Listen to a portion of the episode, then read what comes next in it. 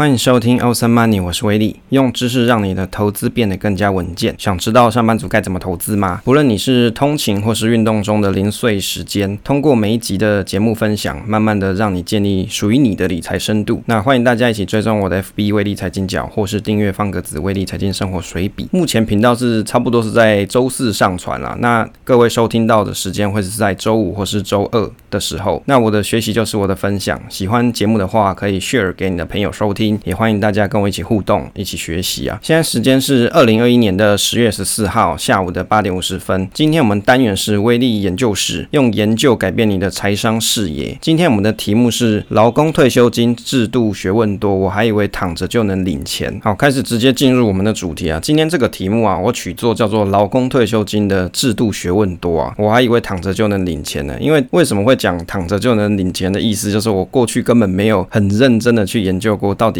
这个劳工退休金的制度到底是怎么一个玩法？那研究了一下才知道，哦，其实它有区分很多种不同的游戏规则。那去了解了才知道有这些东西啊，所以这个东西对大家来说应该是息息相关啦。如果你是劳工的话，我相信这个议题对你来说应该是很有兴趣的一个东西，或者甚至你从来都没有去好好关心过。那没有关系，那就借由这次的节目来好好了解一下。但，因为这个内容的部分呢、啊、是有点多啦，我觉得在二十分钟的节目内容里面。要把它讲完是有点困难，所以可能会陆续分个几次这个样子。那在这个劳工退休金制度研究完之后，再来就会来看一下这个好好退休的这个基富通的方案到底有哪些东西是我比较有兴趣的。啊，首先一开始前言的部分啊，身为一个中华民国的资深劳工啊，这一期就来研究一下劳工退休金制度。研究的原因没有别的，就是我不懂而已嘛，就不懂来研究，就小白嘛，做个研究让自己了解一下这个制度到底是什么碗糕啦，下面挖沟。这一次的内容。是关于劳工退休金的初步研究，大概经过这样的研究啊，也让我了解到未来的政府规划的退休金来源会是个什么样子。相信没有研究过的大家可以听完也会有一些收获。当然还是得要强调，这个是个人研究，如果有资料讲错的地方，可以再跟我互动分享啊。首先啊，这个劳工退休金哪里来啊？我们在劳动部的网站里面啊，可以看到他们关于劳工退休的一些介绍。在台湾现有的制度中啊，劳工退休金一共有两个来源，有哪两个嘞？第一个叫做劳工保险老年给付。第二个叫做劳工退休金制度，两个不同的制度来保障劳工的退休生活哦。甚至这个劳动部他有做了影片跟大家讲说，这个东西是不一样的。劳保给的钱啊叫做老年给付，劳退给的钱叫做个人专户啊，这个都是由劳保局来保管钱。所以啊，这个劳保跟劳退是不一样的东西。我也才是做了这一次的研究才知道，就是没有仔细去研究，它名字长那么像，一个叫劳保，一个叫劳退啊，不都是退休领钱？怎么好像制度不一样？劳保劳退啊，傻咋分不清楚啊？这个有一篇新闻，他有提到说啊，劳工退休金的劳退跟劳保，它是其实是完全不同，而且是无关的制度，但是他们共通点都是劳动基金的一部分。那劳保是政府开办的一种社会保险啊，所以它本质是一种保险，目的是为了要保障劳工啊，强制要雇帮要雇主帮劳工加保的制度，就是要这些这个有钱的老板们啊，记得你让员工帮你。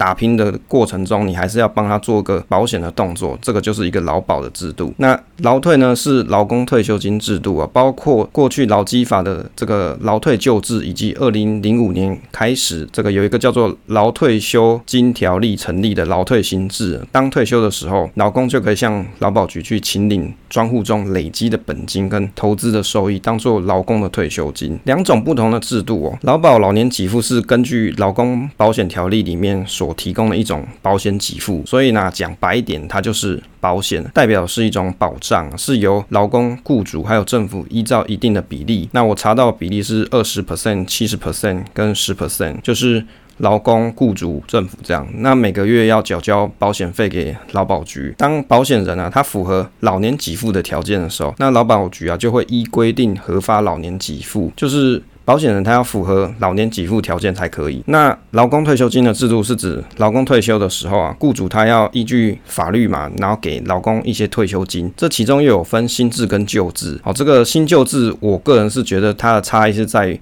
对我们来说啊，年轻比较年轻一辈的人应该都是新制啊。那比较早期上班的一些朋友，那他可能是属于旧制的部分。那劳退个人专户又叫做什么？劳退旧制是由雇主每个月啊，依据劳工他的薪资。资的总额，差不多是两 percent 到十五 percent，然后按月提拨到。台湾银行的里面，这个劳工退休准备金专户里面储存起来，那等到劳工他符合退休的条件的时候，就可以向雇主请领退休金的同时，也会从这个劳工退休准备金专户里面支付这个劳退金。那劳退新制是在九十四年的时候，它有一个改版嘛，就变新制。那规定雇主要用劳工按月提领不低于劳工每个月工资六 percent 的这个这个薪水啊，要来做退休金，储存在劳保局设立的一个劳工退休金专户。里面，所以啊，这个专户啊，它就叫专户了嘛，所以它的所有权就是属于劳工。当劳工年满六十岁的时候，就可以向劳保局请领个人专户累积的本金跟收益。我的心得是说啊，从这个资料看起来，劳保它是一种保险，那劳退是雇主或是员工自己存到个人退休金专户，它其实是不一样的东西啊。这边我找了一个补充资料跟大家讲，因为这个算是今天才看到的东西，在我们写稿的时候还没出来。有一篇文章，它有提到劳保退休金。几岁可以领啊？可以从出生年次去看一看，然后你就可以知道说你什么时候可以领。大概在政府是在二零一八年的时候就开始调高这个请领劳保的门槛，改成六十一岁才能领，然后每两年又延后一岁，一直到六十五岁。所以从比如说像文中里面有提到说，像是一百零七年就提高为六十一岁，一百零九年变成六十二，一百一十一年变六三哦，以此类推，到一百一十五年以后都是六十五岁，你才能够领这个老年年金呢。所以这个保险的年金的时间呢、它一直在改，我都在想说，会不会等我可以领的时候，都已经是七十岁以后才能领了。像刚刚讲到啊，有好几个年次，然后年份，然后它的这个请领时间不一样，就是你的岁数不一样。在这个新闻里面有揭露，就是说，如果你是四十七年次，就是民国七四十七年出生的人啊，你的提领的时间是到六十一岁，然后那五十一年次以后啊，都是六十五岁的时候才能请领啊。这个劳保年金它有定义一个叫做请领、提早请领或是延后的提领机制，也就是劳工你可以在法定的退休年龄的时候的。前后五年做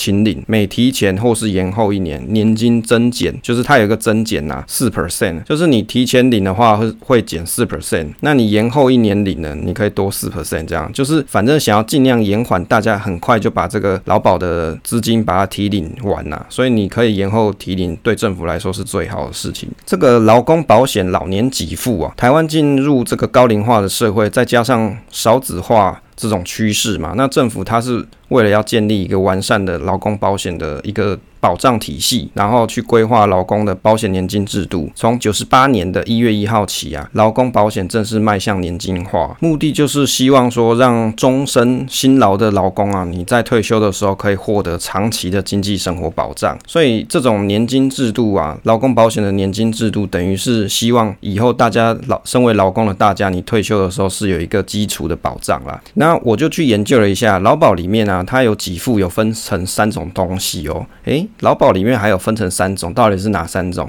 它里面就有老年年金给付、老年一次金给付、一次请领老年给付啊。靠腰，这个三个东西听起来根本就一样的东西啊，到底有什么不一样？那我研究了一下哈、哦，就是九十七年之前有劳保年资的劳工，你才可以去选择一次请领老年给付哦，很饶舌有没有？叫做一次请领老年给付，就是算是九十七年以前的啦，那从民国九十八年以后的啊，你就是使用。老年年金给付跟老年一次金给付，所以啊，这个老年一次金给付跟一次请领老年给付听起来是不是很复杂？那就来讲一下这两个东西有什么差异哦。基本上啊，用白话来讲，它都是讲说你这个想要提领的人啊，都是一次提领啊，只有只有差在你是新制跟旧制的差异。当然它的细节还有一些些不一样啊。但是对于我们比较年轻的人来说啊，你应该都是只能够使用老年年金一次给付这样子。那老年年金给付啊，它它比较像是说，他在你退休之时每个月给你钱啊，就等于是每个月发钱给你的意思啊。它的方式是指说，你平均每月投保的薪资乘上你的年资，然后呢再乘上零点七七五 percent，再加三千块。另外一种方式就是你平均月投保的薪资乘上你的年金，再乘上一点五五 percent，就看说这两种方式对你来说哪一个是比较优的。所谓比较优，就是可以领比较多钱啦。然后呢，平均月投保薪资是以加保期间最高六十。十个月的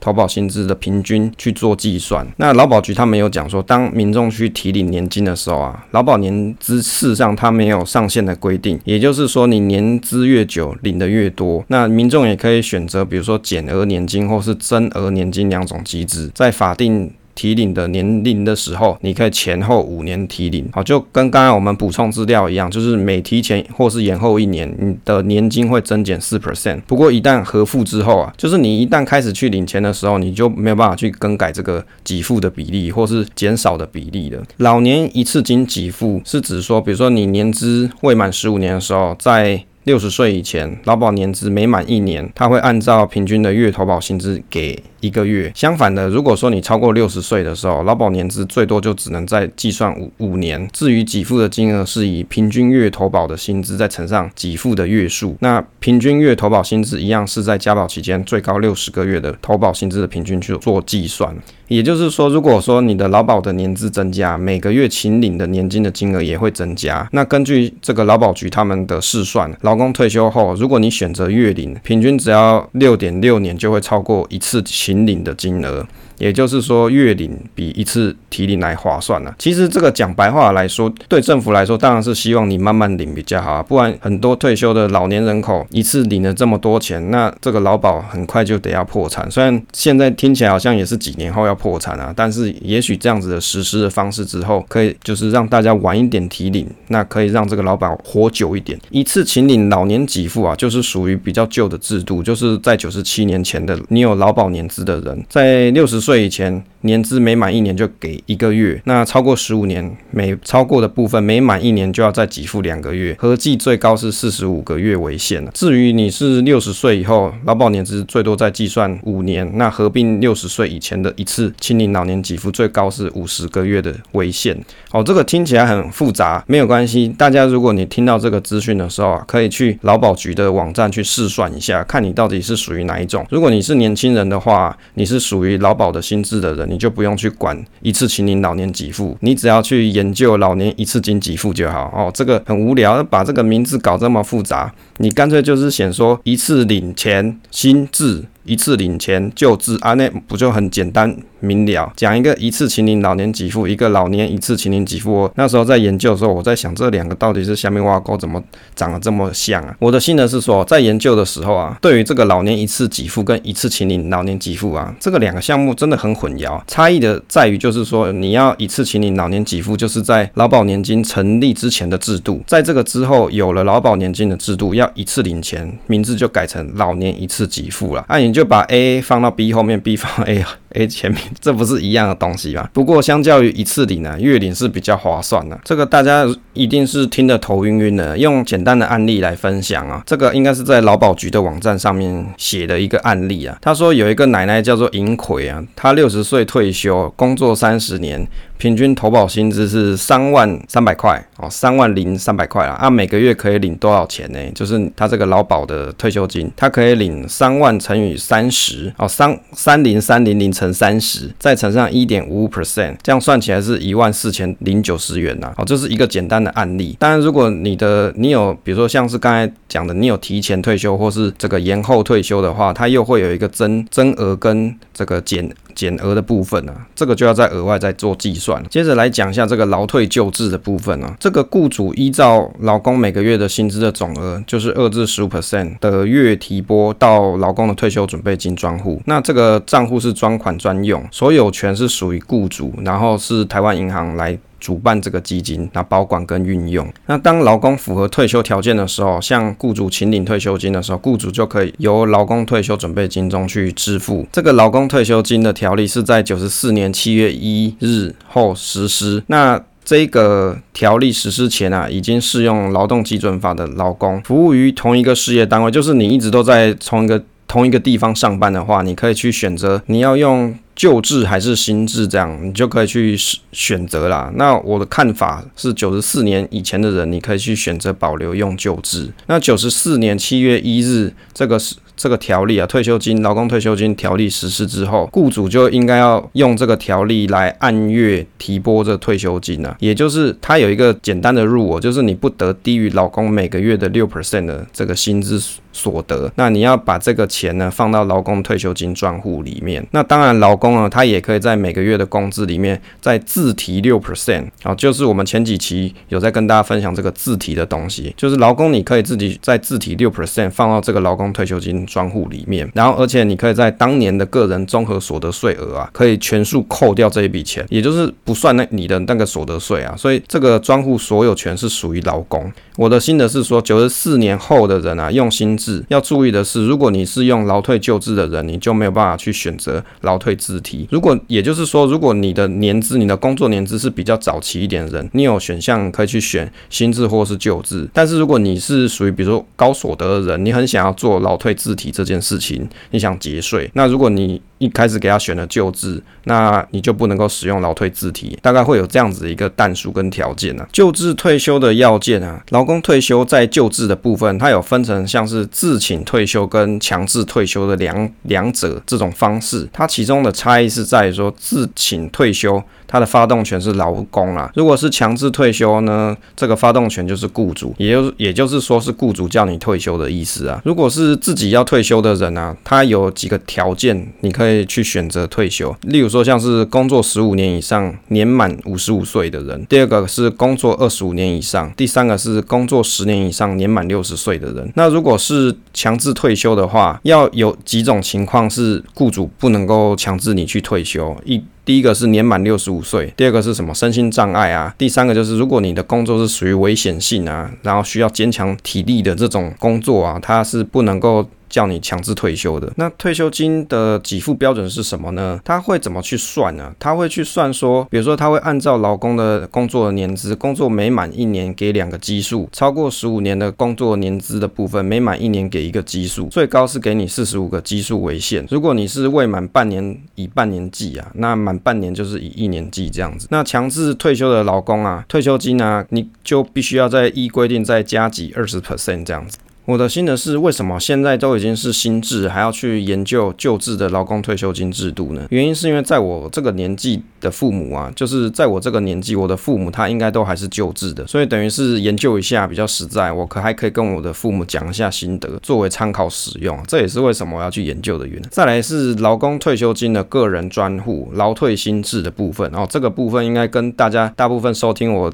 节目的听众啊，会比较相关，因为大家应该是属于薪资居多啦。当如果你工作身为劳工年满六十岁之后啊，你可以去请领退休金。年资有满十五年以上的人呐、你就可以去选择月退休金或是一次退休金。那如果你是提交退休金的时候，你的年资还没有满十五年的人，你可以去请领一次退休金。领取退休金后继续工作提交，一年得请领一次续提退休金。也就是说，你在退领了退休金之后。后啊，你还继续工作的话，你还可以再去领这个叫做续提退休金这种制度。那为了要帮助劳工，还有及早。规划退休的这个部分啊，那政府有去建置劳工个人退休金的试算表，你就可以去算算看到底怎样子是比较划算的。另外比较值得注意就是这个退休专户啊，劳工退休金专户，它是不会受到比如说扣押啊，或者是比如说供担保啊，或者是法院强制执行的一个清算的内容是不会的，就等于是政府给你的一个保障。我的心得是说啊，新制就是雇主提拨六 percent，那如果没有自提的话，就是这个六 percent 一直帮你存到退休之时那好处是说，当你换工作的时候，这个退休金也会跟着你一起走，还蛮方便的。我是建议大家可以去政府的网页试算一下。另外，这个专户的钱它不会被法院扣押使用，我觉得这个是算是一种德政啊，就是政府给大家一种德政，就是如果你真的不小心犯错，比如说犯法或者欠钱什么的，那他们不会去扣押到你这个劳工退休金专户啊。那劳退的试算表啊，我有去试算了一下，如果以三十岁的人来说，假设你薪资四万。元来计算的话，退休金提交率是六 percent，工作三十年，余命二十年，就是你领二十年左右的意思啊，也就是六十岁退休，再活二十年到八十岁。如果是刚刚这样子的 condition 啊，这种情况，你每个月可以领一万三千元左右，总退休金大概是两百三十七万。最后一段啊，为何劳保会破产而劳退不会哦？这个新闻啊，每次常常都都在提什么劳保会破产，不过我们好像没有听说过劳退破产这件事情，对不对？每次新闻在报都是讲劳保要破产了，比如说二零二六年、二零二五年要破产，哦，就没有人讲劳退破产。所以我在研究之前，我一直以为这个两个东西不是一样东西，后来才发现它是不一样。这个其实就要从劳保的制度来看，因为劳保它是基金的制度啊，劳保基金制度，也就是说大家有投保的人是共用这个基金户头的概念，它就是一个保险嘛，它就是一个池子，等于是说大家的钱都放到这个里面。所以啊，先退休的人就先从里面去提钱出来，但是因为少子化的关系，又加上老年化，越来越多人去提领退休金，但是后面新进的劳工又越来越少，所以入不敷出就可能会破产。但是劳退不一样，劳退金是个人专户，也就是说这一笔劳退金啊是个人专用，那劳工退休金是个人专户，也就是一个人一个账户，一大家一个萝卜一个坑，所以不用担心劳退有破产的问题。我的心得是说啊，虽然新闻上是讲说劳退不会破产，甚至我也去政府的网站去查了他的 Q&A，